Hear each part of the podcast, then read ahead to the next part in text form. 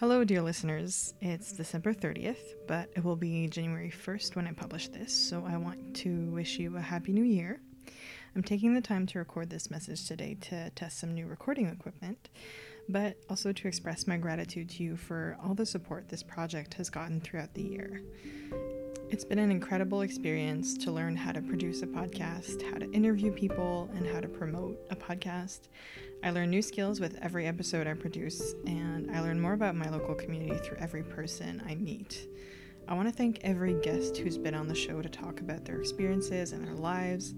This work wouldn't exist without you, and you've been more generous than I could have imagined or asked for. I also want to thank the people who've helped me with this technical with the technical side of things. A huge thank you to Anastasia Bodanova, who designed the Gatineau website and helped me get the hang of posting on it, and uh, to my sister Marie Louise for designing the logo and giving a direction to uh, the visual presentation. If you've been listening for a while, you'll remember that when I started this project, my goal was to discover if we had a local community, a local LGBT community, and to meet its members. Well, I have learned that we do have a community here, that it's a rich one, waiting to be uncovered and brought to light. It's not what I imagined, because it's not like what you would find in a bigger city or even in a small town. There are no central spaces where we gather or celebrate. There aren't enough services. We don't all know each other yet. I see beginnings of these things emerging, though, and I'm excited to see them fully realized. I'm proud to proclaim, without a doubt, that we're here and we're queer.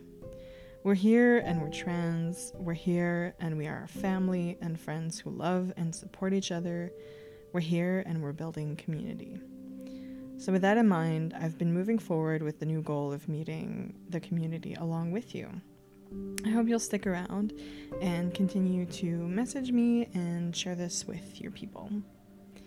With that, I wish you a new year full of support and opportunities to live authentically and vibrantly wherever you are.